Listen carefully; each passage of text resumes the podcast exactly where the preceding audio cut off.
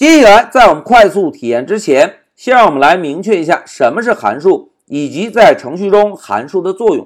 同学们来看啊，所谓函数啊，就是把具有独立功能的代码块组织成一个小的模块。譬如我们之前是不是开发过九九乘法表的功能？我们呢就可以把这个功能啊组织成一个小的模块，然后在需要的时候调用。哎，在这里，老师给大家举一个例子啊，同学们，假设我们走向工作岗位之后，项目经理呢给我们提了一个需求，小明，在我们现在的项目中要增加一个功能，要求在控制台输出一个九九乘法表。哎，同学们，如果我们接收到这种开发需求，应该怎么做呀？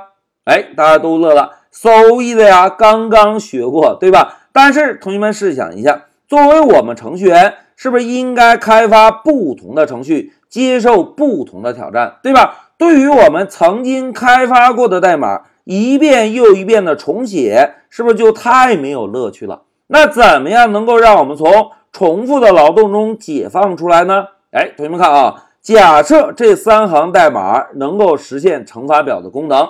假设我们已经开发过了，那如果项目经理让我们再开发一遍，我们可以怎么做呢？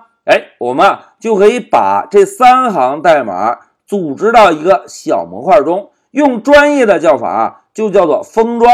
所谓封装呢，就是打一个包包，把相关的代码放在这个包包里面，而我们就可以把这个包叫做函数。当函数准备完成之后，我们呢就可以在需要的时候直接调用函数就可以，而不需要再把这些代码重新再写一遍。哎，同学们，这个就是函数的作用。一句话讲，曾经编写过的代码直接放到一个函数里，在后续任何需要使用这个功能的时候，直接调用，享受曾经的劳动成果，而不需要把曾经的代码一遍又一遍的编写，从而呢。达到提高效率的目的，用专业的讲法呢，就叫做代码的重用。所谓重用，就是曾经写过的代码拿过来再次使用，就叫做重用。哎，讲到这里，老师就给大家介绍了一下什么是函数以及函数的作用。一句话讲，就是把我们开发完成的功能独立的代码封装到一个又一个独立的函数中。这样呢，在工作中如果再碰到类似的需求，就可以直接使用，而不需要重复编写了。